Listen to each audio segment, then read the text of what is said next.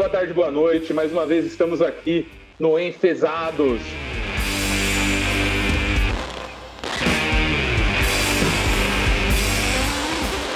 A vocalização da bolsinha de colostomia. Estamos aqui exatamente para isso, para podermos falar e, e discutir as diversas merdas que acontecem no nosso mundo, no nosso entorno e hoje com o foco muito estabelecido sobre o nosso Brasil. Afinal, hoje é 7 de setembro! E... Música de nacionalização, nacionalidade, nacionalismo golpista.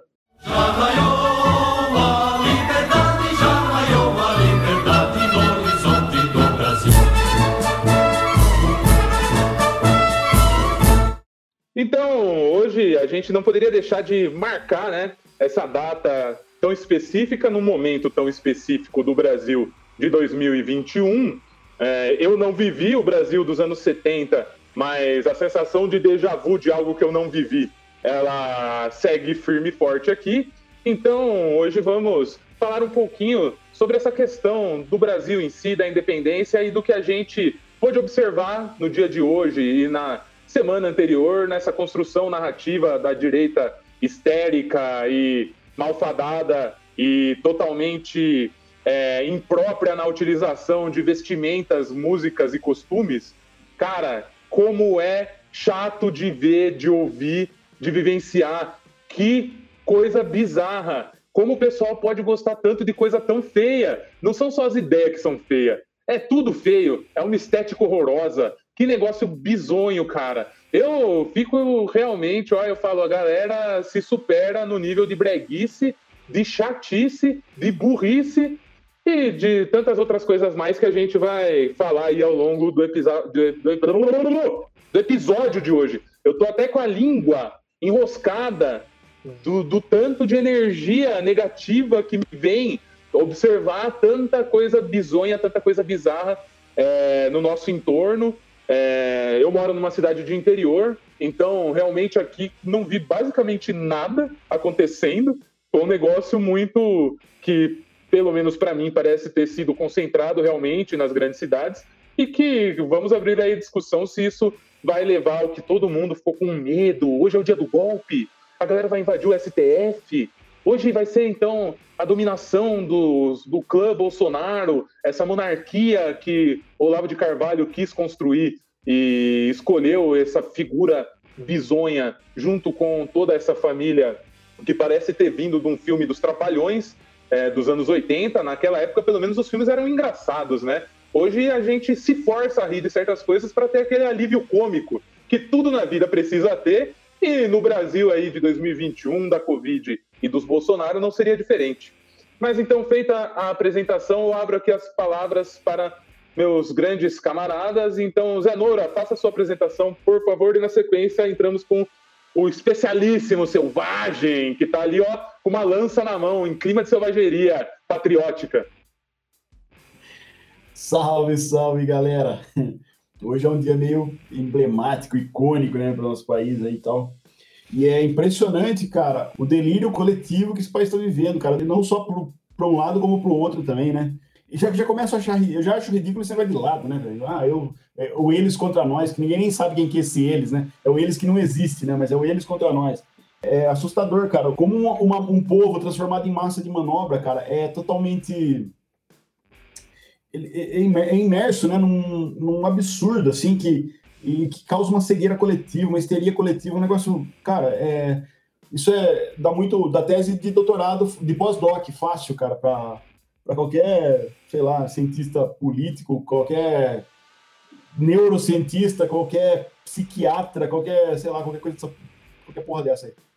E a gente vai discutir um pouco, vai, vai falar um pouco sobre isso, cara, porque é impressionante que a galera tá tão tá tão tapada assim, tá tão é, alienada que não consegue enxergar mais nada que não seja aquilo que quer enxergar. E é muito louco isso, é um, é um processo bem. E é meio perigoso, na verdade. A gente já viu na história várias vezes esse tipo de situação virar uma coisa meio incontrolável e vir, sei lá. Espero que não. Bom, sei lá, né?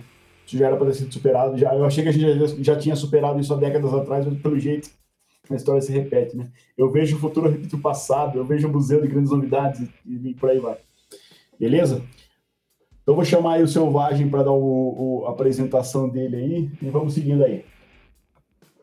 É isso aí, galera. Estamos aqui novamente, Selvagem, reunido em seu trio maravilhoso aí para nossa típica conversa de bar aí generalizada. Hoje, como o Zé Nora falou, é um dia emblemático, é o dia da nossa independência. Vocês que estão ouvindo têm o privilégio de saber a opinião de três pessoas de distinto, de três lugares distintos que podem falar mais para frente como é que foram as manifestações em cada local aí, mesmo que a gente não revele ou revele, não, não tem problema. Eles, vocês não estão vendo, mas eles estão vendo aqui a espada da independência aqui, ó. Não é só você bolsonarista que está preparado não, viu? Nós também estamos prontos aqui. Bom, o negócio é o seguinte: é um delírio coletivo. Mais de 18 milhões de pessoas entre extrema-direita e isentões não tem a menor ideia do que está acontecendo. Né? As manifestações de hoje não pediram por pautas populares, né? você não viu ninguém pedindo por gasolina barata, é, abaixamento do dólar, controle da inflação, né? ninguém. Não teve nenhuma pauta popular. Né? Também deu para ver hoje que o Zé Trovão não é ninguém, né? porque o Brasil vai parar, os caminhoneiros vão parar, vai ter bloqueio. Não aconteceu nada. Né? Era feriado, mesmo assim as transportadoras funcionaram. Então, assim, é um delírio coletivo. Esses caras estão falam em patriotismo, mas seguem uma agenda que faz dos Estados Unidos o nosso, o, o nosso dono, né? Então eles deveriam comemorar o 4 de julho e não o 7 de setembro. Eles nem fazem ideia do que é o 7 de setembro, não fazem ideia do que é o Brasil, né? E o que, que é o Brasil? O Brasil é um terço, mais um terço, mais um terço. De quê? Um terço indígena, porque o, o europeu não invadiu aqui, não foi uma invasão. Né? Para você invadir um litoral da nossa magnitude, nem, nem na época da, de, nem hoje você consegue uma coisa dessa em, em tempo hábil. Então, assim, os índios receberam quem chegou aqui, eles viviam uma diversidade de tribos, guerreavam entre si, selecionavam a floresta que hoje a gente usa, né? fizeram isso por 11 mil anos. E receberam o europeu aqui como se ele fosse parte de uma, de uma experiência mesmo, de diversidade, de tudo. Eles aceitaram, acolheram nos primeiros 100 anos, né? os portugueses que iam chegando aos poucos. E então esse terço é deles. Né? O país não é inteiro deles porque eles dividiram mesmo, eles acolheram. O segundo terço é do europeu, que invadiu, não se preocupou com a autonomia dos índios, não respeitou né, os índios, e o outro terço é do africano que foi arrastado para cá. Então, assim, esses protestos não falam desse terço, desses três terços, entendeu? Ele não fala desse, não fala disso, entendeu? Esses protestos não têm cunho popular. Eles não visam mais emprego, eles não visam mais educação, né? Esse governo é o governo do desmonte educacional, né? Então, o, o estrago que os irmãos Weintraub fizeram e continuam fazendo vai, vai demorar anos para se dissipar, né? Está criando uma geração é, da classe média 20, 30 vezes mais alienada do que a minha geração foi, entendeu? Que realmente não vê demandas sociais nem como coisa depois, ah, se tá tudo bem, vamos ver as demandas sociais. Não, é uma categoria que tá realmente querendo agir como uma monarquia, entendeu? Como uma oligarquia, vamos dizer assim, que se fecha nos seus grupos, faz suas redes de influência, trabalha para os mais ricos, mas sabe que em determinado momento pode dar o mesmo golpe que a burguesia deu na monarquia francesa de uma outra forma. Os tempos mudaram, mas as intenções são as mesmas: tomar o poder, controlar e implantar o seu tipo de ditadura. As pessoas acostumam a ter medo da chamada ditadura do proletariado, né? Mas a ditadura do proletariado é uma ditadura dita pelos trabalhadores, feita pelos trabalhadores, como foi a Comuna de Paris, né? Durou dois meses e depois eles foram mortos e presos. Mas era uma coisa coletiva, né? O, tudo era coletivizado, tudo era gerido por, pelo povo. E, e, e, tudo bem, naquela época tinha menos gente, funcionava melhor. Sim, hoje a gente tem um sistema contaminado onde os empresários destroem o Estado a fim de privatizar ele e implantam essas notícias falsas de que o Estado não dá lucro, de que as empresas estatais são uma porcaria. Mas você vê que depois de toda a corrupção da Petrobras e de falarem que ela está quebrada, eu não me lembro de uma vez que a Petrobras tenha dado prejuízo para acionista. Não, não, não lembro. Se vocês tiverem essa notícia, aí vocês me corrijam e tal. Mas eu não me lembro de um momento em que a Petrobras quebrou, né? A única coisa que eu me lembro é que a Lava Jato prendeu todos os, os cabeça grandes de todas as multinacionais que a gente possuía, particulares ou estatais, e soltou eles quando eles falavam qualquer coisa sem prova. Eles continuaram curtindo o dinheiro deles, mas os empregados se deram mal e os acionistas se deram bem. Enfim, hoje foi só do mesmo jeito que eles tomaram. Uh, desculpa, eu tenho que falar isso também, não quero me alongar muito. Do mesmo jeito que eles tomaram para eles a camisa da seleção brasileira, porque a noção de patriotismo deles é construída em cima de um símbolo alienante como o futebol, que não passa de um negócio, eles também tomaram o feriado de hoje para a classe média. O feriado de hoje da independência do Brasil, desses três, dessa, da união dessas três etnias, é, foi tomado apenas por uma e por membros que se consideram dessa etnia euro-americana, que, enfim, eu não vou comentar isso, porque é racismo, né? Eu não vou mentir, é racismo. Se eu for falar, eu serei racista. Então, não vou falar. Mas eles tomaram para ele, eles esse feriado, e talvez no feriado do ano que vem, na eleição do ano que vem, a gente possa ter problemas por causa dessa apropriação. Né?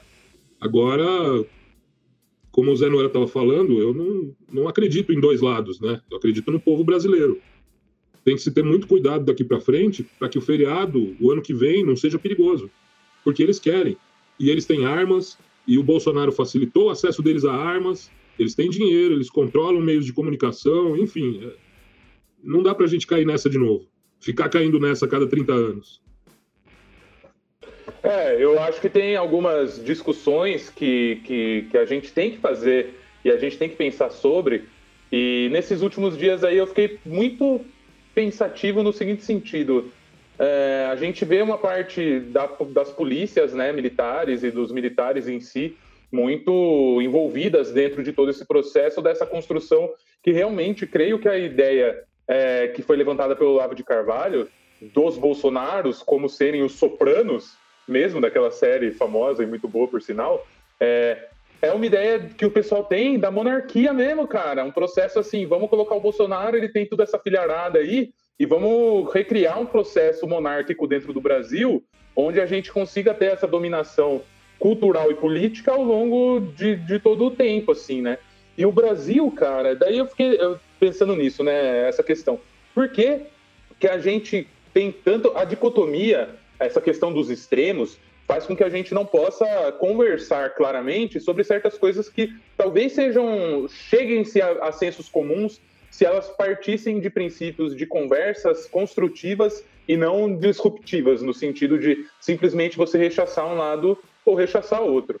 Então, por exemplo, para mim fica muito assim, cara, é, é, quando o pessoal da esquerda, que eu vivi sempre dentro desse, desse contexto, né, de discussões é, com a galera da esquerda, faz tempo já que a galera levanta a questão do tem que acabar com a polícia militar. E daí se vê certas questões onde tem o pessoal que não vai a fundo do entendimento, claro, do que se trata esse tipo de, de, de fala, e que já vem para o lado esquerdinha pensando: ah, é, tem que acabar a polícia porque a polícia só serve para ferrar com o pobre com, e não, não presta em nada para a sociedade, polícia para quem precisa, polícia para quem precisa de polícia e tudo mais. E no outro lado, uma galera que acha que ela tem que ser militarizada exatamente para ela ser o mais carcado e duro possível na repressão, com independente se a pessoa está certa ou não, se você pode ter um nível de discussão e levar isso é, para você ter um advogado, para quem passa por alguma situação onde a polícia se vê envolvida.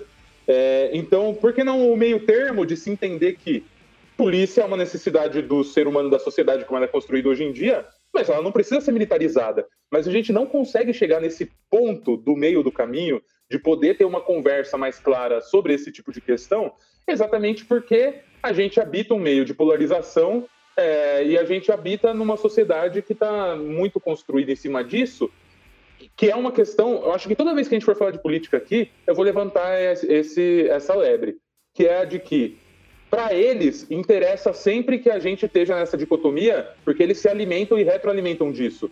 Para a gente, o que, que interessa isso para a gente como população, cara? A gente ficar focando mais naquilo que nos divide do que naquilo que nos une. O que nos une é que todos nós, independentemente do que se pense, estamos pagando quase 10 pau no óleo de cozinha, estamos pagando uma gasolina que é um absurdo, estamos fudido com conta de luz, estamos fudido sem trampo, estamos fudido de dinheiro, e, e, a gente continua no mesmo viralatismo de ficar alimentando esse tipo de dicotomia, e é para isso que serve algo como o que os Bolsonaro e a, essa galera que comprou essa, essa dialética aí estruturada por eles, quis construir hoje. Concordo com o Selvagem, a gente tem que realmente abrir os olhos para pensar no daqui para frente. Acho que hoje muita gente deve ter ficado frustrada do lado de, desse lado mais que se acha o opressor e militarizado e que quer trazer é, uma, né, uma, uma volta dos tempos de quando o exército fazia com que não houvesse corrupção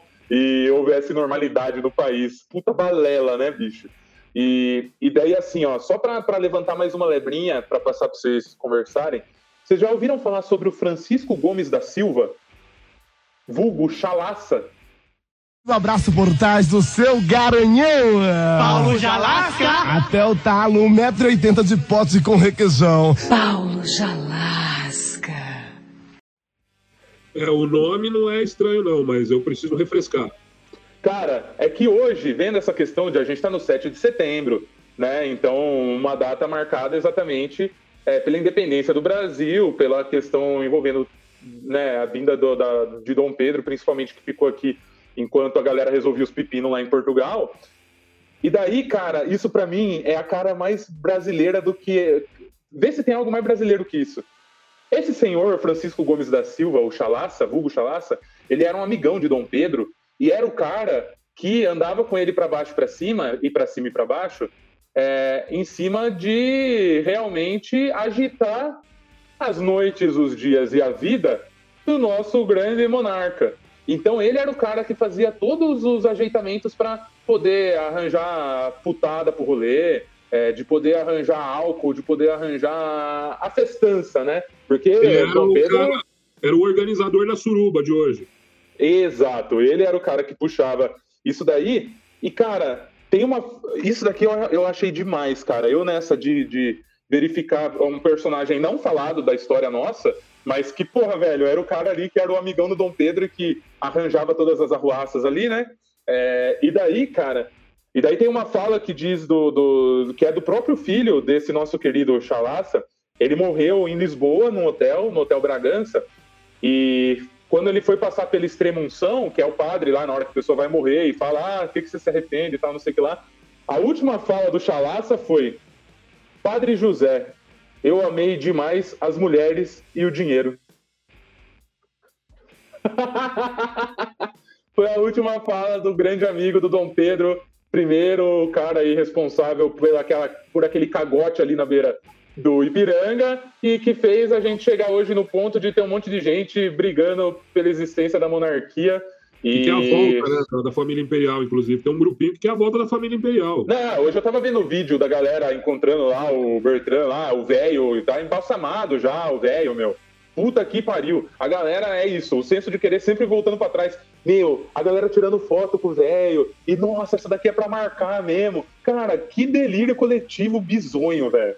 Saudosismo de um passado mítico, né? Uma ideologia, uma ideologia não, uma, uma ideia idealização, né, de uma coisa que eles acham que era romântica, que era bela, né? Então, sei lá. O fascismo tem essa idolatria a um passado mítico. O pessoal, nosso público querido, não vai poder ver, mas eu tô aqui, ó, tomando a saideira do feriadão, rapaziada. Bom, então assim, o que eu queria dizer é o seguinte, vamos pegar aí o, o que o Silvestre falou há pouco tempo atrás aí, e, e, e como utilidade pública, lembre o seguinte, moçada, quando você estiver passando por uma averiguação policial, lembra dessa frase que eu vou falar agora. Sempre quem tem razão é quem tá com a arma na mão, beleza? Ponto. Só isso, velho. Só isso.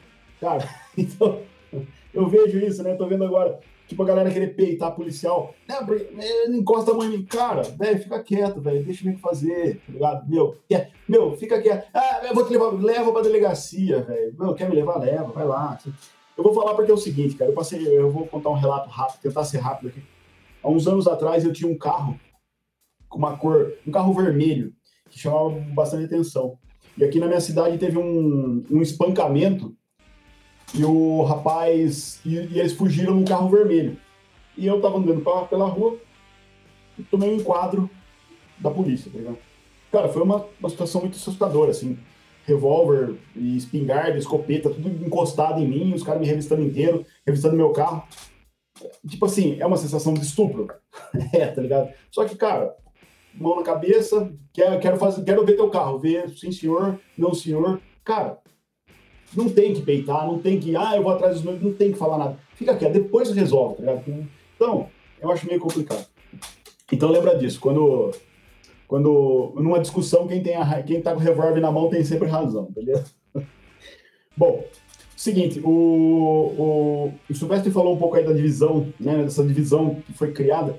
Eu eu vou falar algumas coisas aqui. Puta, ainda bem que você não sabe quem, você que tá ouvindo não sabe quem eu sou, né?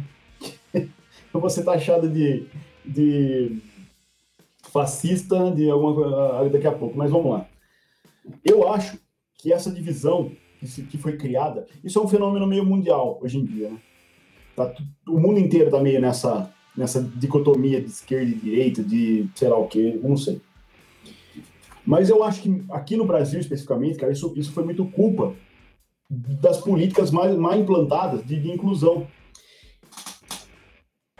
Assim, as ideias que vieram dos, do, do, dos, dos cientistas políticos e pensadores eram muito boas. Só que, assim, foi, foram muito mal implantados pelo governo, só com, eu já falei isso em outro episódio, só com o intuito de angariar, de, de angariar voto. A intenção do, do, do, do governo da situação anterior era só angariar voto. Então foram políticas muito mal implantadas, populistas, e gerou o que, e assim gerou essa divisão. Mas essa divisão, essa, essa, essa, essa, esse eles e nós, meu, eu nem sei quem que são eles e quem que é nós, e, meu, e fica essa viagem. Eu acho que foi muito culpa disso, de, de políticas de inclusão muito mal implantadas e feitas feita só com intuito de, de, perpetuação de poder, de, de voto. Só isso. Bom, só queria concluir essa, essa primeira parte falando o seguinte, que eu queria ver como que os historiadores do futuro vão narrar o dia de hoje, né? Que a gente teve. Hoje nós vimos a revolta do tiozão do churrasco, velho. Pra ou é pra comer? É pra é pra comer? Acho que é mais ou menos isso, né? É... uma revolução, uma tentativa de revolução feita por tiozão do churrasco. Eu acho que o slogan de hoje devia ser assim, é para ver ou para comer, né? Que acho que é o melhor. É, os caras, eles falam da, do, das minorias, que, as, que, eles não gostam de minoria, mas presta atenção no o que você acabou de falar mesmo. Olha quantas minorias nós temos. Os tiozão de churrasco, as tia de zap, os, as viúvas da ditadura, os saudosistas do Collor, o pessoal que, que ficou sem o PSDB, né? Quando, quando apareceu o Alckmin, todos os eleitores do PSDB que viraram Bolsominion, Olha quanta minoria, cara. Olha que diversidade de gente ignorante. E o Collor, o Collor tava lá do lado dele. Claro, a galera claro, se, se inflamou na briga por causa do Roberto Jefferson. O Queiroz, o Queiroz. O Queiroz estava lá no Rio de Janeiro, velho, saindo de verde e amarelo. Tem uma foto aqui, ó, prestando continência para uma imagem do Roberto Jefferson. Olha que beleza. O que, olha, que, é. que cena, cara. O Queiroz prestando continência por uma foto do Roberto Jefferson. Cara, não tem nada mais revelativo, mais explícito do que isso para mim. Só aquela, aquela imagem do Bolsonaro batendo continência para a bandeira americana, né? Patriota, sim, sim. patriota, patriota Trump, né? É. Bolsonaro é. é o patriota Trump. Você falou uma coisa aí, Silvestre, que eu, como, como mais velho, eu lembro, eu lembro de ter visto, de ter vivenciado, né? Tipo assim, alguns fenômenos iguais a esse. Eu acho que esse é super valorizado por conta das redes sociais da informação hoje. Mas eu já vi alguns fenômenos antes, assim, é, eu vivi, na verdade, né? Na época do Sarney, quando o Sarney, acho que eu já até falei isso no, no podcast em algum lugar aqui antes, mas na época do Sarney, quando o Sarney fez o plano cruzado, ele congelou os preços e todo o supermercado era obrigado a, a vender tudo tabelado, né? De maneira tabelada. É, e daí criou-se na população, que geralmente era esse povo mais velho mesmo, os tios do churrasco, saía com um caderninho na mão e você perguntava: o que, que você está fazendo com esse caderninho no supermercado? Eu sou o fiscal do Sarney, eles falavam. Eu, isso eu, eu, vi. E no Collor foi a mesma coisa. O, Collor, a, o slogan do Collor era o caçador de Marajá, que ia acabar com os Marajás do Brasil. Né? Marajá, para quem não sabe, são os funcionários públicos com salários astronômicos. Né? E daí tinha muita gente também que saía na rua, porque assim, agora o Collor vai, defender, vai consertar o Brasil, o Collor vai, vai acabar com os Marajás, e eu sou um dos fiscais do Collor também, tinha essa, essa galera, que é a mesma coisa, cara. Eu, eu, inclusive, assim, quando eu vejo hoje em dia o Bolsonaro andando de jet ski, andando de moto, pegando carro. É, eu lembro do Collor fazendo exatamente a mesma coisa, tá ligado? O país capotando sozinho e o cara na curtindo pra caralho. Viu, mas tem um paralelo, tem um paralelo grande mesmo, porque o Collor quando ele estava lá começando a se fuder, ele fez o mesmo tipo de movimentação que o Bolsonaro fez hoje, cara. Sim, ele pediu. Ele pediu em rede nacional, né, que os brasileiros saíssem pintados de verde e amarelo, que, tipo, que para mostrar que estavam com ele. Só que a Globo promoveu um movimento violento, né, dos caras pintados lá de preto e tal, e porque foi a Globo que lançou o Collor, né? Então foi a Globo que destruiu ele também.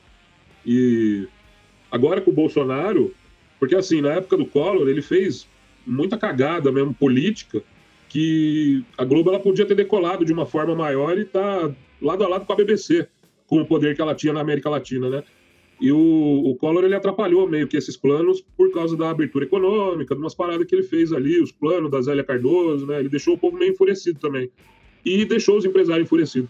Agora o Bolsonaro não o Bolsonaro ele é tão fantoche quanto o Collor foi, só que o Bolsonaro tem um ministro da Economia né, ganancioso mesmo, mordedor pra caralho. O Paulo Guedes tá mordendo mesmo. E, cara, se ele, por exemplo, vamos supor que se ele fosse, se a coisa fosse física, se ele fosse um comedor de terra, o Brasil tinha o litoral do Uruguai hoje, entendeu?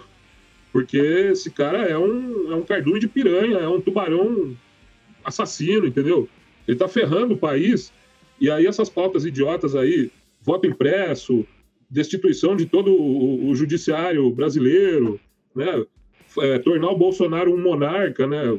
fazer a oligarquia deles brilhar mais do que qualquer estrela. Essas pautas aí são realmente para enganar, para ludibriar, para fazer o povo, essas pessoas que não têm interesse por política, as pessoas que querem acreditar que são diferentes, né? que vivem, nasceram é, com uma condição boa, então não, não sabem como é a condição do pobre, não entendem para que serve política social, não entendem a função do Estado em arrecadar imposto e repassar em serviços, e, enfim, né? E não entendem que o empresário se infiltra na política, sabota todo o Estado para privatizar e, e, ter lucro. Então, assim, como os pais deles têm lucro, são donos de coisas, e, então eles não veem o, o lado do trabalhador. Eles acham que o trabalhador é uma força a ser explorada. A religião corrobora para isso, né? Porque o, o, europeu é o absoluto do, do, Deus único e o resto tem que ser escravo mesmo, porque não veio de Deus. E... Então, assim, tudo colabora, cara. Tudo eh, bate no fascismo mesmo e esses caras com o delírio adota, né? O Olavo de Carvalho fica tá há 20 anos aí batendo nisso. Agora o desgraçado sumiu, deve estar tá doente, mas ele formou a cabeça de um monte de babaca moloide mesmo, que não tinha nada na cabeça e a internet aproveitou essa onda. O, o Zenora estava falando né, da, das políticas populistas, do plano eleitoreiro do PT tudo mais, mas eu acho que acima disso, é, o PT estava fazendo, estava provocando. E, assim, por mais que ele tenha feito a política dos bancos, por mais que ele tenha é, favorecido o setor industrial, o setor empresarial e toda a elite, ele fez políticas populares que o problema não é a política popular, não é distribuir esse pouquinho aí, essa miséria, não é o Bolsa Família, não é a empregada na Disney, não é nada disso. O problema é a, o potencial de você poder levar para a periferia questões filosóficas, cultura, arte, e assim você despertar no povo um sentimento de: pera lá, por que, que eu vou viver nessas condições agora? Entendeu? Então, o povo ganhando essa unidade, com essa ascensão econômica, é perigoso para a elite, é perigoso para a classe média, e assim, não é que é perigoso porque eles vão perder alguma coisa, é perigoso porque o sentimento deles é de não dividir nada. Né? São pessoas que foram condicionadas por esses fatores que eu mencionei antes a acreditarem que são superiores, a acreditar que são as que merecem, né? Mas daí você vê, por exemplo, um conceito como a meritocracia, como ele é falho, como ele é fútil e como ele é vazio, né? Ah, eu tenho, eu trabalho na empresa do meu pai, eu herdei a empresa do meu pai, eu, mas é, eu, eu, eu ascendi pela meritocracia, eu comecei do zero com meio milhão de reais. Sempre tem um discurso assim, né? Que você o cara esconde, né? Essa parte que eu tô falando, mas que é por mérito. Aí, um assunto tão banal e progressista como cota faz a meritocracia desaparecer. Porque, peraí, você não entra na faculdade por mérito e tudo mais, então por que você tem medo da cota se você vai entrar de qualquer jeito, já que você merece, já que você se esforça? Entendeu? Então, eu, eu, são conceitos vazios. Esses caras, se pensar um pouquinho, é igual. Eles são terraplanistas, eles são. Sabe, dá para entender? São pessoas que não têm.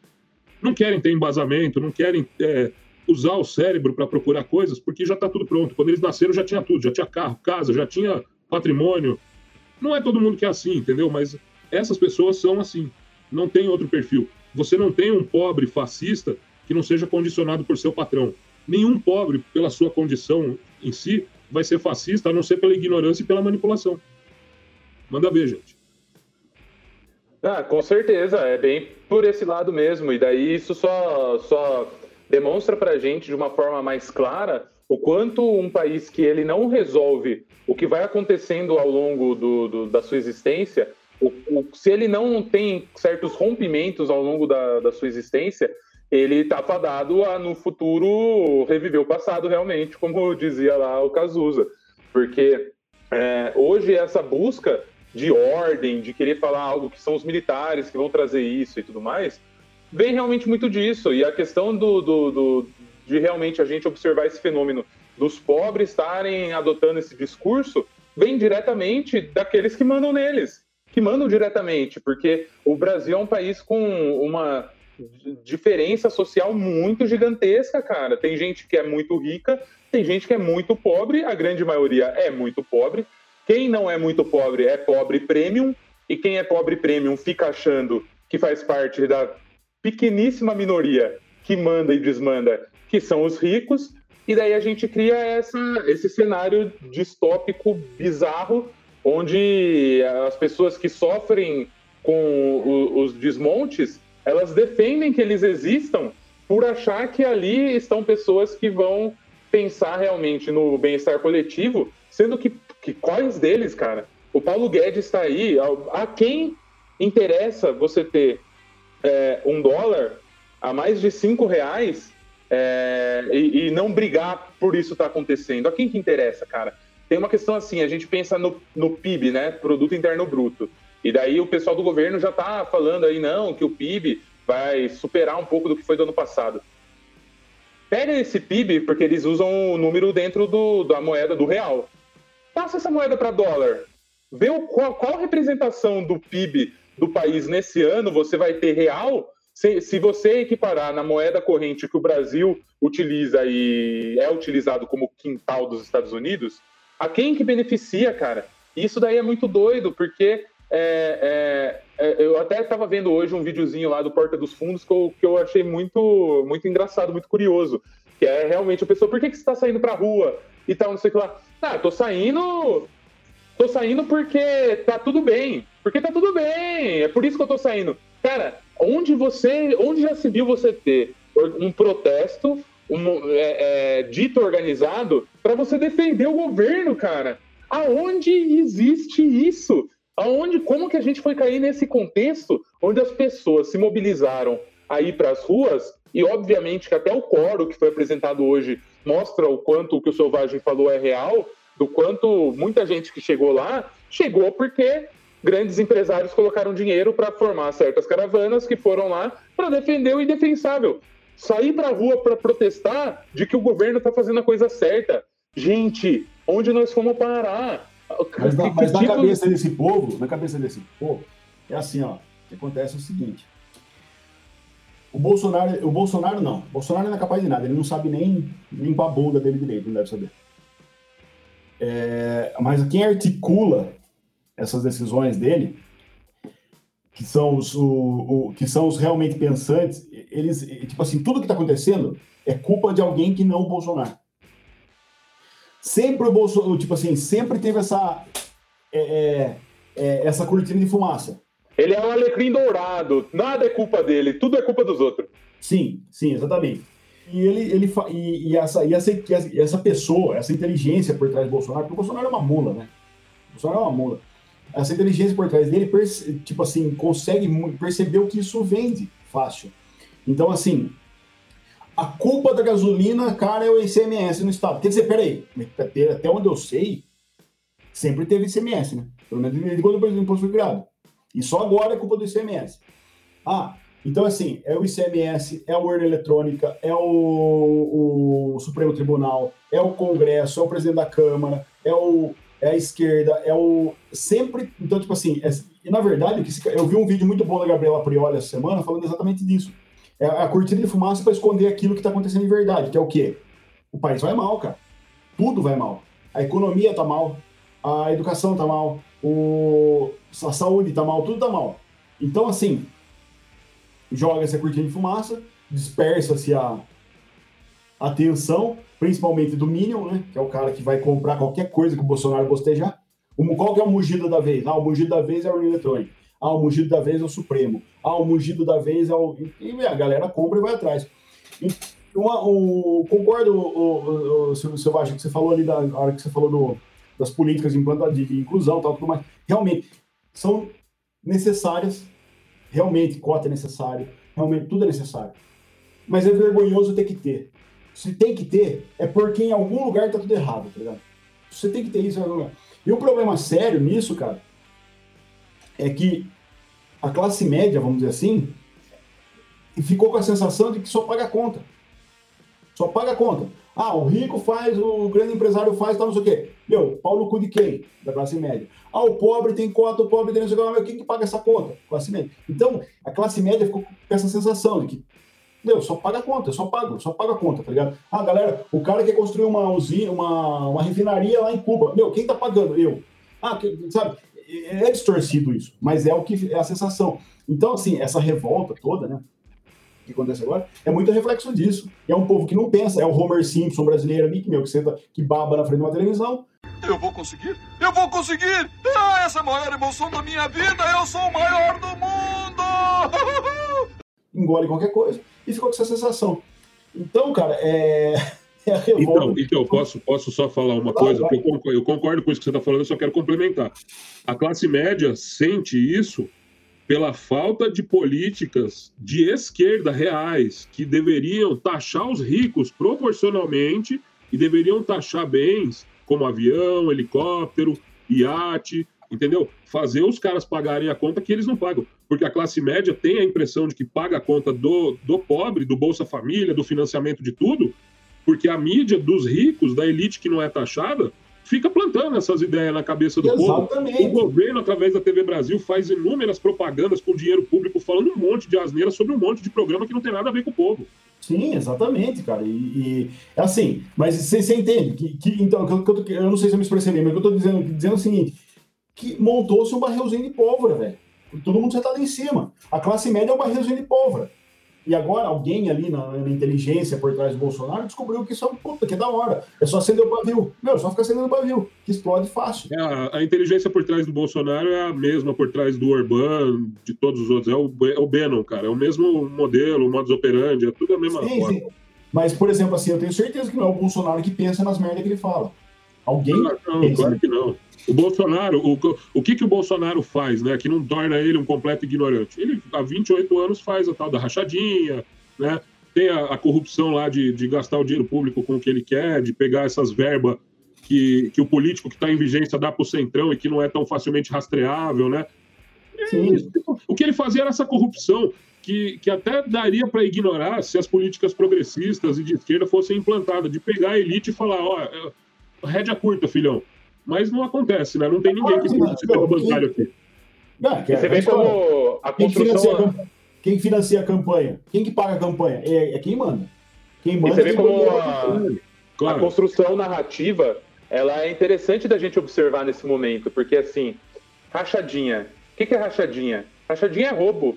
Rachadinha é corrupção. Rachadinha é o modus operandi da, dos Bolsonaro existirem desde que o Bolsonaro entrou na política. É, deve porém, ser uma coisa comum no Rio de Janeiro, né? Bagunçado. Exato, exato. Mas assim, porém, quando você trata isso como rachadinha, você traz isso para uma dialética de que é algo pequeno, é uma rachadinha, é um pouquinho ali que eles estão distribuindo. Não é que nem um mensalão. O mensalão é o mensalão, é a maior corrupção da história da humanidade, porque ele é um superlativo é o mensalão, é o maior roubo que já houve dentro de uma democracia. A rachadinha, ah, gente, vocês vão ficar brigando por causa de uma rachadinha. A rachadinha, o que é a rachadinha perto do mensalão, perto do petrolão? A rachadinha do mesmo jeito que o mensalão e o petrolão, se, se as políticas de esquerda fossem realmente implementadas, poderia existir, cara. Porque você tem lugares como a Inglaterra, né? Como. Cara, tem corrupção em todos os lugares. Em todos. Só que tem menos. E esses países que têm menos são os que mais prosperam. A nossa impressão ocidental, por causa da mídia e tudo isso, é que os Estados Unidos são foda, né? Esses caras aí de hoje o, tem mais uma bobeira deles, né? Eles, eles falam de patriotismo, mas eles gostam é dos Estados Unidos. E os Estados Unidos, como eu já falei no episódio da farsa daí da Lua, e como eu vou falar em outros episódios aí, eles são só propaganda. A creed at the core of every American whose story is not yet written. Yes, we can. Yes, we did. Yes, we can. Thank you. God bless you e eles têm o misticismo da bomba atômica até hoje e mais nada. Perderam todas as guerras, eles foram chutados do Afeganistão. Ninguém larga equipamento para trás porque, ah, deixa aí para fortalecer os caras e continuar nossa rede de ópio. Não, essa parte aí é porque eles se deram mal, entendeu? Calcularam a parada errado e o Talibã avançou o que eles não podiam aguentar e tiveram que sair correndo de lá enxotadinho mesmo. Não, não tem essa de, de fazer propaganda, de acreditar que esses caras são bons, não. Quem vive nos Estados Unidos, lá na Flórida, naquele mundinho maravilhoso do Constantino, não faz ideia do que é você ir para um Alabama, para um Missouri, para um estado ali que você tem casarões de madeira que são verdadeiros cortiços, que tem gente pobre mesmo que se ferra ali, morando dentro de carro, em barraca. Própria Califórnia tá assim ultimamente, né? Então, eles são muita propaganda. E esses bobão aí do, do, do Bolsonaro, eles são totalmente pró-Estados Unidos, eles querem é, eles queriam que aqui se tornasse os Estados Unidos, ou eles gostariam que aqui ficasse só os escravos e eles fossem morar lá e pudessem gerenciar os negócios deles de lá. Uma outra coisa que eu quero falar sem, sem esquecer é o seguinte: vocês, bolsonaristas, são os idiotas, e eu preciso explicar por quê. Só pelo simples fato, vocês precisam parar de dizer que o comunismo não deu certo em lugar nenhum e continuar falando que o comunismo é uma conspiração global de dominação mundial que está ganhando, sabe? Vocês parecem gente esquizofrênica, sem nenhum tipo de, de lógica no, no pensamento. Não dá para entender como é que uma pessoa sem essa cognição acorda de manhã e consegue fazer coisas básicas além de só ir no banheiro, mijar e voltar a dormir por algum remédio de controle para ansiedade. Ah, e daí, cara, é, já que foi levantada essa questão dos Estados Unidos em si, é, eu tenho um, um, grande amigo que mora hoje nos Estados Unidos, né? E esses dias eu estava conversando com ele, tomando uma cervejinha. E uma das coisas boas, é, dentre várias que a tecnologia nos trouxe, né? De poder conversar e a gente poder gravar um podcast estando todos aí nos seus devidos locais, um longe do outro. E eu perguntei para ele, né? Eu falei, viu, para eu ter um entendimento melhor do, do tanto pré o que vai acontecer no Brasil nesse 7 de setembro, que os Minions devem ter ficado tudo em choque, que não aconteceu o que eles esperavam. Mas, assim, me faça entender melhor como está o povo nos Estados não, Unidos. Muito pelo contrário, muito pelo contrário. Eles estão tão imersos nessa bolha, tão imersos, que eles acham que aconteceu. Eu estou recebendo uh, em alguns grupos de WhatsApp que eu estou recebendo coisas absurdas, que a revolução começou. A cabeça deles é essa. É Ó, sério, é eu sério. vou falar uma coisa, eu tô olhando aqui pro. Eu tô com o zap aberto na, no, no navegador, né? E tem 412 mensagens desses grupos bolsonaristas.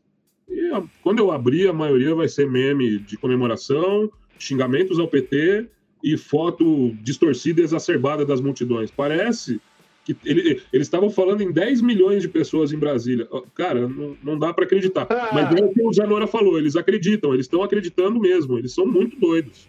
Ah, então, daí só para voltar no que eu estava falando, é, de, dessa sensação do falso nacionalismo, né? Que bem colocou aí o Zenora é, realmente eu fui muito inocente nessa fala de que os caras vão ver como derrota, que eles não vão ver nada como derrota, eles vão ver tudo como eles estarem ganhando o campo dentro desse espaço, dessa disputa sideral doida que eles construíram. Mas eu estava conversando com esse meu amigo e daí eu perguntei para ele como que foi aí, depois do que aconteceu lá no Capitólio, depois que o Trump perdeu, é, como que está a relação da população com relação ao próprio Trump em si, é, com relação ao que aconteceu? E ele falou assim, cara, todo mundo já assumiu que vai ser na próxima eleição, se for mudar alguma coisa, é na próxima.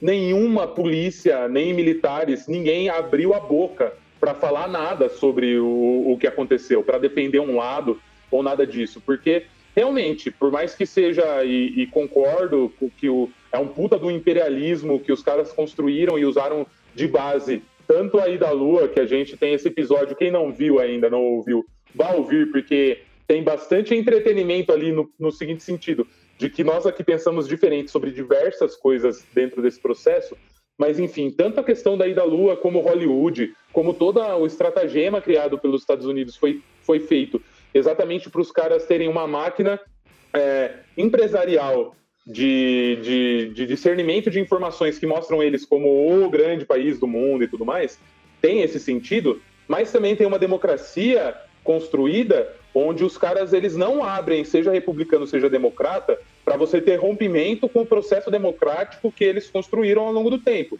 E que, então, assim, o que ele me disse foi: Aqui ninguém fala, ninguém nunca levantou a possibilidade, cogitou, depois do que aconteceu lá no Capitólio, a questão de você ter rompimentos institucionais, de você ter que trazer o Trump, que foi um golpe e tudo mais. Não há essa discussão. Há a discussão de agora, então, que o Biden está uma bosta, para quem é ali do lado mais trumpista, então na próxima, vamos nos organizar para que não entre mais ninguém dos democratas, mas de uma maneira democrática, dentro do voto e tudo mais. Aqui, a construção e o que traz medo dentro do, do que a gente experienciou hoje, e com certeza vai experienciar daqui para frente, e ano que vem vai ser um ano que vai ser um inferno, a gente vai ter, a gente estava falando no episódio anterior, sobre a questão do circo, né? Ano que vem tem Copa e tem eleição, velho. Que bonito é! A gente vai ter todo esse contexto, esse amontoado dentro do mesmo bolo, e que vai ser um bolo bizarro, porque que nem a galera que o Selvagem e o, e o Zé Nora estavam comentando, dos grupos bolsonaristas, os quais nós estamos infiltrados em vários deles exatamente para a gente poder acompanhar e ter o um entendimento do que essa galera tá. Eu estou fazendo aspas com o dedo aqui, pensando é, para a gente ter esse, um certo grau de entendimento mas assim, cara, o ano que vem, exatamente esse ponto colocado do barril de pólvora, a gente vai ver isso de perto e de uma maneira que eu não sei dizer como vai ser, cara. Assim como hoje eu não sabia dizer, não, não sabia prever o que, que, vai acontecer? Os caras vão querer mesmo, então, chegar com dois pés no peito, e mesmo porque ontem o que a gente viu foi a própria polícia abrindo as, as barricadas, os locais de delimitação do público dentro do protesto para a galera entrar é, sendo que a gente já acompanhou quantos protestos de professores, de movimentos é, sociais, onde você bastava você pôr o pé na rua e já tinha spray de pimenta e bala de borracha rolando. Ali a galera abriu a porta para esse pessoal entrar.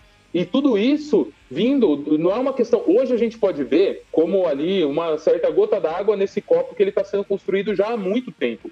É, eu, eu, fico lembrando, eu estava tendo conversas esse fim de semana e lembrando que durante um período da minha vida eu morei numa cidade grande aqui do estado de São Paulo, e eu parei no posto para abastecer um dia e eu vi um dos frentistas falando para o outro: É, isso era 2011, 2012. É, porque eu vivi a época da ditadura e lá rolava tudo bem, não tinha corrupção, não tinha esse tipo de problema, lá que era bom. E eu abasteci, saí com o carro e saí rindo, porque eu olhei e falei assim: que absurdo! Você quer coisa mais, vamos usar o termo de hoje, mais cringe naquele momento do que você defender a ditadura, já está tão claro que foi um negócio que não rolou. Os militares já baixaram a bola, baixaram a cabeça para entender que realmente foi um processo que para eles também não valeu de nada. Isso um pensamento na época. as pernas pedindo para não serem punidos e, e, e, a gente fez o quê? Usou o nosso terço genético indígena de acolhimento e não os puniu. A gente foi cristão de verdade, que é diferente desses cristãos que quer andar armado e matar quem, quem não pensa igual a eles a gente não puniu, perdoou os militares, né? Exato, e esse é o ponto mesmo. A questão de que, assim, se a gente está vendo hoje isso acontecendo, primeiro, não é uma construção de hoje. Em 2000 e pouquinho, 2000, nos começos dos 2010, eu ouvi isso, achei um absurdo. E hoje eu tenho que ver um monte de veiarada reaça na rua, mal vestido, com uma puta estética bizonha, defendendo tanto o governo militar quanto a monarquia em si e só para então contextualizar esse ponto, trazendo que assim, não é de hoje, não é de hoje que surgiu o Bolsonaro, não é de hoje que surgiu a narrativa, não é de hoje que surgiu a estética. Tudo é um grande reciclado de coisas que esses grupos que estavam ali escondidos ao longo do que a gente pensou que era uma época democrática e tudo mais, e com todas as ressalvas e críticas que a gente possa fazer e que eu faço para o governo do PT, é, eles aproveitaram esses espaços em que eles estavam fora do foco para irem se construindo, para irem construindo esses grupos reaça dentro da realidade deles e para deixar isso tudo ir, vir estourando nesse momento que a gente está vivendo. É, então, cara, a falta de, de punição que a gente teve nessa porra desse país, Desde, e a gente está falando aqui dos militares, que teve a grande anistia, que foi isso, ninguém foi punido, foi, ah, não, vamos entender que tudo bem. Como o Selvagem falou, ah, não, nós temos esse contexto indígena, a galera vem traz um espelhinho, a gente fala, ai, como eu sou bonito. E recai muito sobre essa questão mesmo. Como eu sou bonito, aqui tá tudo certo. Não tem para fora de mim para eu reclamar, para eu observar e discutir. Porque tá tudo certo. Só que isso veio da questão dos militares e a gente foi o país, o último país a acabar com, com a questão do, do escravocrata e o país que mais teve escravo, cara. Mais teve gente trazida para ser escravo, para trabalhar como escravo, para viver uma vida filha da puta e que as pessoas que fizeram e fomentaram que isso acontecesse naquele momento são as pessoas e as famílias que estão hoje indo para a rua vestido de verde e amarelo assumindo o 7 de setembro, a bandeira do Brasil, essas questões que eles colocam como nacionalista, como sendo deles, e fazendo com que a gente que não concorda olhe e sinta asco de ver o verde e amarelo, sinta asco de observar qualquer questão nacionalista, quando na verdade a gente devia estar brigando para olhar e falar: meu irmão, vocês não são o Brasil, velho. Vocês não são o Brasil, seu bando de arrombado. Vocês são um bando de escravocrata, um bando de militar que torturou, que matou ao longo do tempo e que não foi punido e que vocês estão vendo uma possibilidade de liberdade para colocar a sua visão idiota, errática, bizonha, escravocrata, elitista dentro de um contexto construído onde todos nós estamos fazendo parte desse grande circo. Eu acho, cara, que a gente eu acho que o único caminho é escrachar, tá ligado? É zoado, não tem, não tem. Não dá pra argumentar, tá ligado? Eu acabei de ver uma foto aqui, cara. Do, sabe aquele cara que, invadiu a Casa Branca lá nos Estados Unidos, que ele tava com o chapéu lá? O viado lá, ó. Tinha um maluco igualzinho ele, só que de verde e amarelo na, na Avenida Paulista, tá ligado? Você vai falar o quê, mano? Aquele cara que foi preso e a mídia publicou uma carta dele pedindo pra mãe levar comida vegana, né, pra ele na cadeia. Então, cara, então. Olha, mas... o, o Gratiluz fascista é o meu personagem preferido. Preciso falar isso, cara. É o único cara que, que consegue, assim. Não dá para entender, cara. É um centauro. Para mim, o, o Gratiluz fascista é um centauro. É, é metade homem, metade cavalo, viu, cara? É inacreditável. Cara, e assim, velho, putz. Oh, eu tô com preguiça, sério mesmo, cara. Eu já tô ficando com preguiça de falar qualquer coisa, de ver qualquer coisa. E não só, sabe assim, cara. Outro dia eu fui chamado, viu? Outro dia eu fui chamado de alienado, de como que é, de isentão. Eu falei assim, tá, mano, é um bando de macaco com ansiedade que não sabe lidar com o tamanho do próprio cérebro, fica inventando essas muletinhas meta, é, metafísicas, Deus, diabo, esquerda direita. E, e, eu que sou isento, ah, vá merda, mano, vá merda, tá ligado? Vá merda, vai, vai se situar, se situa, né? Então, cara, é. Meu, o negócio é começar a escrachar, tá ligado? Começar a zoar porque tem, tem, tem que descer no nível. não dá, velho, não dá. E nesse, nesse clima que eu acho que ele recai muito mesmo, porque nós, é, vocês não estão nos vendo, eu estou vendo aqui meus companheiros, e tá todo mundo com uma cara assim, ó, fim de feriado, passando por isso, todo mundo assim, velho, tipo, desgostoso, que não tem como não estar tá desgostoso. E eu acho que essa discussão, hoje a gente quis marcar a data aí, né? E terminamos esse papo todos com um certo grau de depressão por entender que obviamente esse papo não se fecha aqui, ele marca uma data e a gente vai voltar a falar muito de tudo isso, cara. É, mas eu concordo com o Zenora no seguinte sentido, cara. Tem que escrachar mesmo. Tem que escrachar o, esse nível de bizarrice. E a gente, dentro dessa vida morfética, de coexistir dentro desse, dessa toada bolsonarista, dentro de um momento de pandemia, onde a gente está passando por várias questões que fazem com que a gente esteja aqui, que nem o Didi, sabe? Lembra do Didi? Quando ele queria falar que ele ia ser um atalho, ele botava uma mão no maxilar de baixo, outra no de cima, e fazia assim, ah, eu não aguento mais. Nós estamos tudo meio assim. Então, eu puxo aqui o alívio cômico da gente ter, nesse momento, o entendimento e o momento para a gente ir dormir um pouco mais refrescado e poder passar por três dias de labuta aí um pouco mais tranquilos. que é o momento querido desse podcast, que é da latrina de notícias.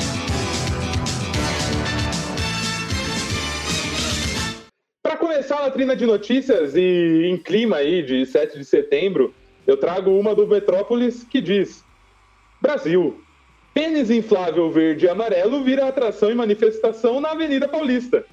E uma foto gigante de um pênis verde e amarelo gigante ali na Paulista e a galera acariciando com gosto. E depois falam que eles são homofóbicos, né? E aproveitando esse momento aí onde a gente falou aí do grande pênis verde e amarelo na Paulista, e lembrando do nosso presidente em exercício, que logo espero que esteja ex-presidente enclausurado, vem uma notícia aqui, ó. Notícias, você bem informado. Que estética bizarra desse site, cara. Só para comentar, vocês não vão ver, mas eu, só para vocês entenderem que é bem bizarro. Vídeo.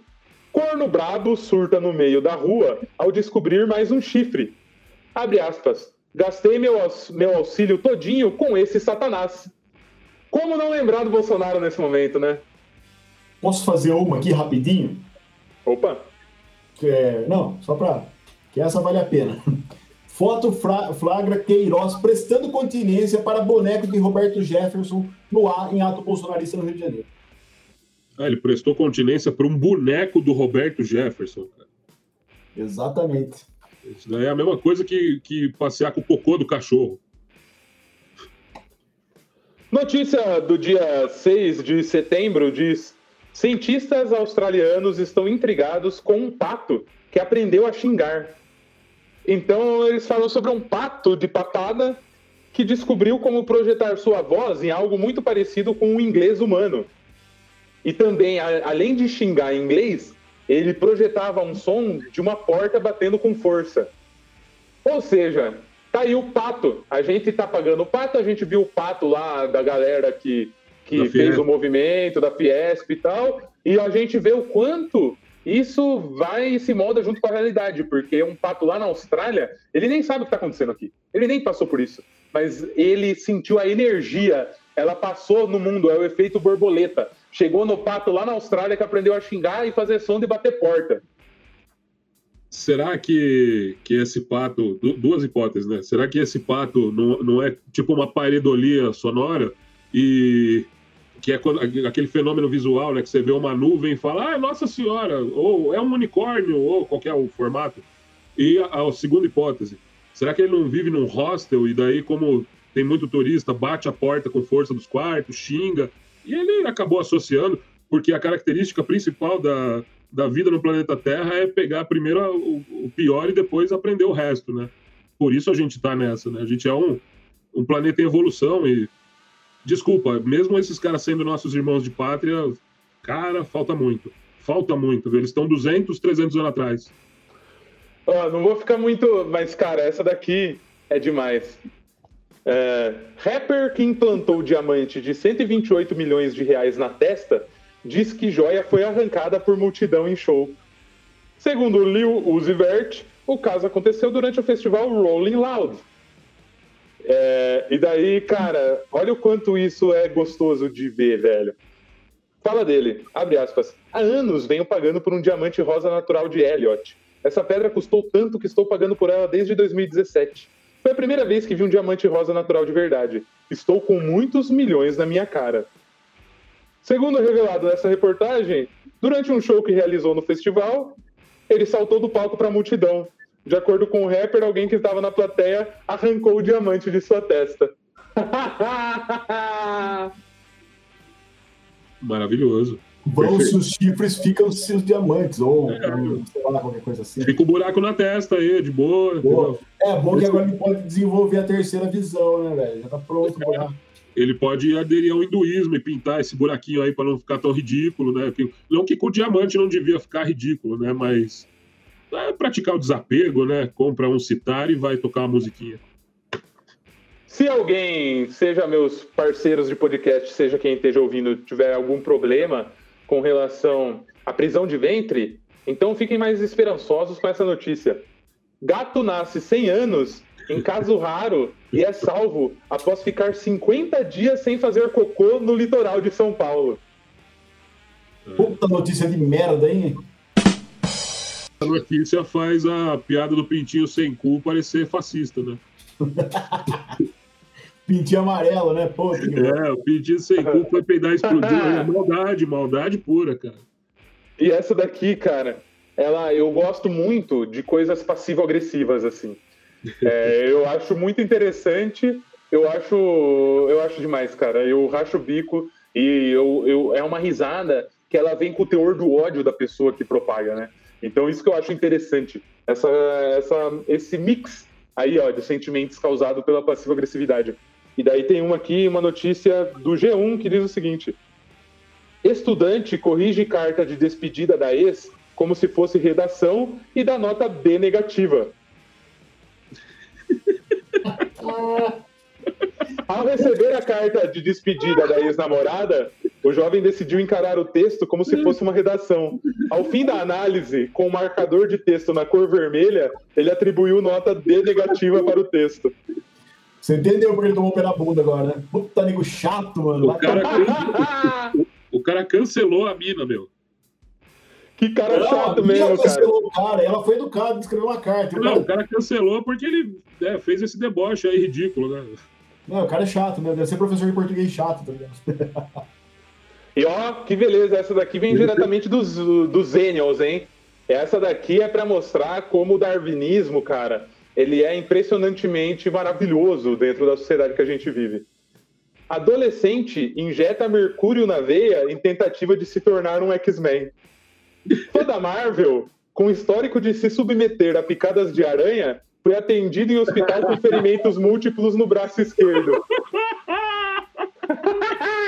Tem uma foto, cara! Que demais, meu! Esse cara é melhor do que o Superman brasileiro, aquele lá da CPI, vocês lembram dele? Lembro, cara! O Superman Lembro desse. ele só é retardado, né? Ele não sofreu nenhum dano, não tentou pular de um prédio pra ver se voa, né? Ele só alega que ele é o, é o, é o cara, é o substituto do Christopher Reeve, né? Mas o- esse daí, ele toma picada de aranha e, e injeta mercúrio, cara. Esse cara vai ser o apocalipse, hein? Cara, ó essa observação dentro da matéria, abre aspas pro médico. Curiosamente, ele tinha um histórico de múltiplas picadas de aranhas para simular o Homem-Aranha. Descreve relatório do caso. Ai, cara, que. Ele- Mano. Ele podia Como ter tem- tentado lançar as teias pelos pulsos e pular de um prédio pra ver se funcionava. Nada contra. Isso é culpa. Isso é culpa do fascista do Stan Lee, que ficava naquele programinha de bosta da Discovery, sei lá da onde lá, procurando super-humanos. Então, é culpa do fascista do Stan Lee, isso aí, ó. Não, e os super-humanos que eles mostravam naquele programa lá nem eram super-humanos, era só. Né, sentido nenhum, cara. E aqui vem uma trazendo uma fusão tanto de acumulador quanto de tarado, de maneira bizarra, que diz o seguinte: é, do último domingo, 5 de setembro. Polícia encontra mais de 700 peças íntimas em casa de ladrão de calcinha no Japão. Tatsu Urata, de 56 anos, admitiu as acusações de furto. Cara, a foto tem muita peça, velho. Muita peça. Tipo, Mas cara. tem foto da, da cara do sujeito também, bêbado, assim, aquele Não japonês tem, velho, bêbado. cara. Puta, então, essas coisas, esse tipo de reportagem curiosa, tudo devia ter a cara do cara, né, velho? Porque, meu, pra você observar, olhar o olho dele. Eu gosto de ver o olho das pessoas que faz coisa bizarra. Porque ali no olho você já sente, você já sabe, cara. Você já olha e fala, dali não vai sair coisa boa. Obviamente que esse cara bizonho, ele vai fazer algo do tipo, mais de 700 peças íntimas em casa de ladrão de calcinha no Japão. E curioso, né, cara? O cara, o que, que ele fazia? Ele devia bater punheta pra tudo isso. E no Japão a galera não, não transa muito, né? Tem esses dados, né? A galera não É, tem muita com, relação. com certeza não era um brechó que ele tava planejando abrir, né? Devia ser. Ele devia vestir as calcinhas, sei lá, né, cara? Não dá pra saber a bizarrice, né? Sexo é uma coisa pessoal, tão pessoal que, que não dá pra saber o, o, o, o- o que se passa na cabeça de cada um até que você caia e, né, e aí tem, se relacione com a pessoa. Aliás, lembrando, lembrando que os bolsominions prezam essa.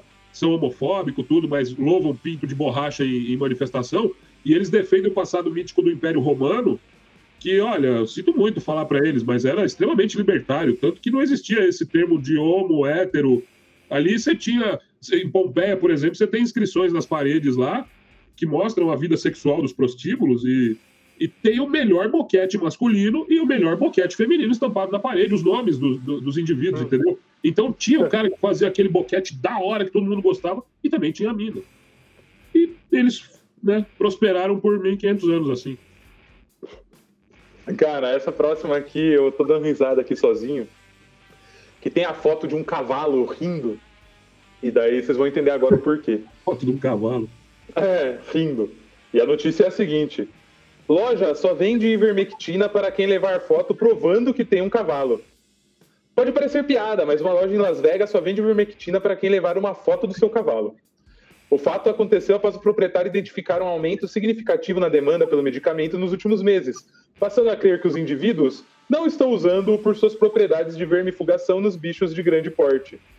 A certeza veio quando um cliente informou que estava ingerindo a substância, mesmo sabendo dos efeitos colaterais que poderiam se manifestar.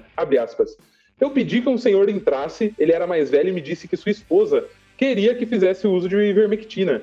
Eu imediatamente disse que não era seguro levar para casa disse o gerente da loja.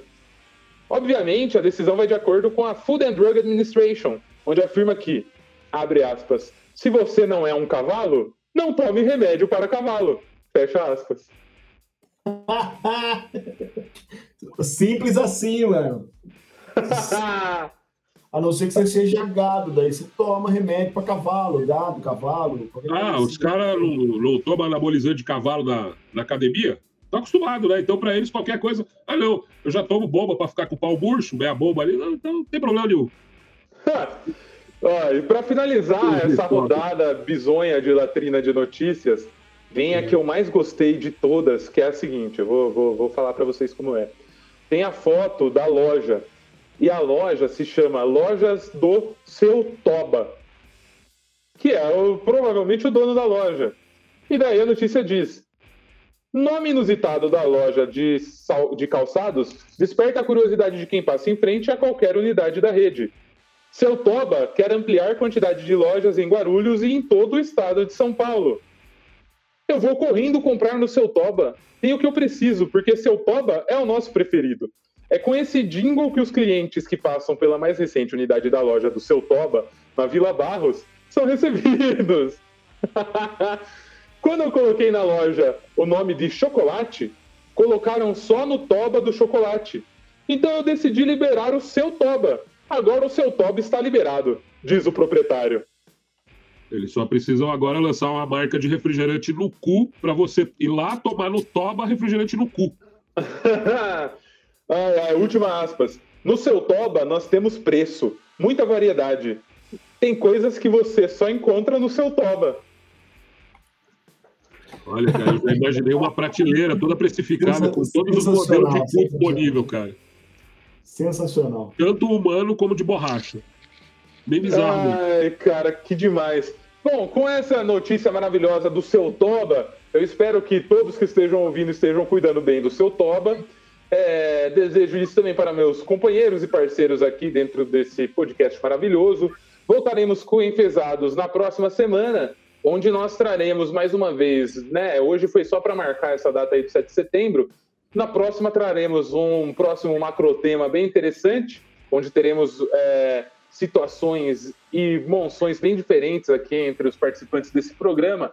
Falaremos finalmente do macro tema religião. Então, você que está ouvindo hoje aqui essa nossa pequena conversa sobre o 7 de setembro, venha para o próximo porque a gente vai discutir, vai colocar, temos todos os pontos de vista diferentes que serão muito bem entremeados no próximo programa. Grande abraço a todo mundo que está nos ouvindo, que esteja tudo bem com você, é, continue acreditando que as coisas vão melhorar, porque afinal, se acreditar que só vai piorar, vai chegar num momento onde vai ter um pinto gigantesco verde e amarelo na Paulista e a gente vai ter que ver e noticiar dentro da nossa latrina. E sigam em paz. Grande abraço aí, Zenora, abraço selvagem e deixo para vocês aí finalizarem. Beleza, eu só vou falar aqui uma, uma, uma coisa assim, cara, que, por um lado, é, é muito triste, né, ver o que está acontecendo, a forma que está acontecendo, mas, né, vamos ser minimamente otimistas, né, que pelo menos, cara, de alguma forma estão discutindo questões que há anos atrás não eram discutidas, né. O povo não sabia muito do que se tratava, o que se fazia na política, ninguém ficava muito sabendo, o povo era meio que. Era um pouco. É, bom, hoje em dia é alienado ainda bastante, mas sabe assim, eu, eu, vejo que é um começo de alguma coisa, né? Pelo menos eles estão discutindo, pelo menos de alguma forma isso caiu no, no, na visão popular, assim, a política caiu na visão popular. Talvez seja um começo, pode ser que não, pode ser que seja o fim também, mas pode ser que seja um começo de alguma coisa, né? De um povo mais, de um, seja o, o início de um povo mais atuante politicamente falando, sei lá. Eu acho difícil, mas quem sabe, né? Não seja o começo de uma, de uma mudança. Eu não vou estar aqui para ver, mas quem sabe, né? É o começo de alguma coisa. Beleza? Abraço. É, eu acho assim, primeiro a gente precisa resgatar a representação popular da política, ter partidos políticos que saibam tomar o poder é, pelo lado progressista, pelo lado do socialismo mesmo, porque o pessoal tem um conceito todo, totalmente deturpado de socialismo, né? Eles têm um conceito totalmente deturpado de cristianismo, né? Jesus é o líder, mas eles não querem que divida pão, eles não querem que os pobres tenham acesso a nada, e é o contrário do que a história diz nos escritos sobre o que Cristo falava e pregava, né? Eles não têm noção de coisa nenhuma. É um despertar político, eu concordo, é... mas falta, falta muito, falta muito mesmo, assim. O... A primeira coisa é ter o um resgate de partidos políticos que representem o povo. E, ao mesmo tempo, uma segunda coisa é abandonar esse patriotismo idiota de Estados Unidos, entendeu? Valorizar o Brasil, saber que a gente é, é um povo da hora, que a gente tem capacidade, que a gente pode fazer tudo o que as grandes potências estão fazendo, porque a gente é uma grande potência, né? É, o, o, fruto desse desgoverno aí, eles ficam falando em PIB, em PIB, né? Igual o Silvestre estava falando no começo do programa, é, mas a gente passou de sexta economia do mundo em 2016 e 2013 para a décima segunda. Então, não tem lógica nenhuma. A, a, as coisas que são faladas com, com os fatos que estão, né? Então ainda falta. Não, entupiu tudo aqui agora. Falta muito de consciência política para que o povo se veja como povo, se entenda como unidade e esses caras aí que compra diamante rosa e paga desde 2017, entendam que eles são pobres, que eles estão mais perto do pobre, porque ele tem que parcelar uma coisa que rico paga assim, sem, sem abrir carteira, né? Rico, ele não precisa, ele não precisa chegar numa loja e dar nada, ele só precisa pedir na casa dele para que seja tudo entregue na mesa dele. Porque ele tem uma rede, ele tem uma articulação monetária fantástica, ele presta dinheiro para governos, para outros bancos. Isso é ser rico. Não é ter esses carros semi-popular, SUV de porta-mala do tamanho de micro-ondas. Enfim, é, agradecer aí a vocês pelo papo, mais uma vez um papo excelente, muito gostoso. E mais gostoso ainda é saber que mesmo os bolsominions delirando que eles estão, em maioria, a porcaria está cada vez mais enfraquecendo. É, o idiota vai continuar no poder até o final, né? não vai mudar nada. E o Paulo Guedes vai continuar desmontando, os ministérios vão continuar trabalhando contra, quem for a favor vai ser demitido. Mas o papo foi maravilhoso e a, a, a derrubada estratégica deles é mais maravilhosa ainda. Valeu aí, galera. E na próxima, com religião. Bom, quem é cristão que anda armado vai sofrer, viu?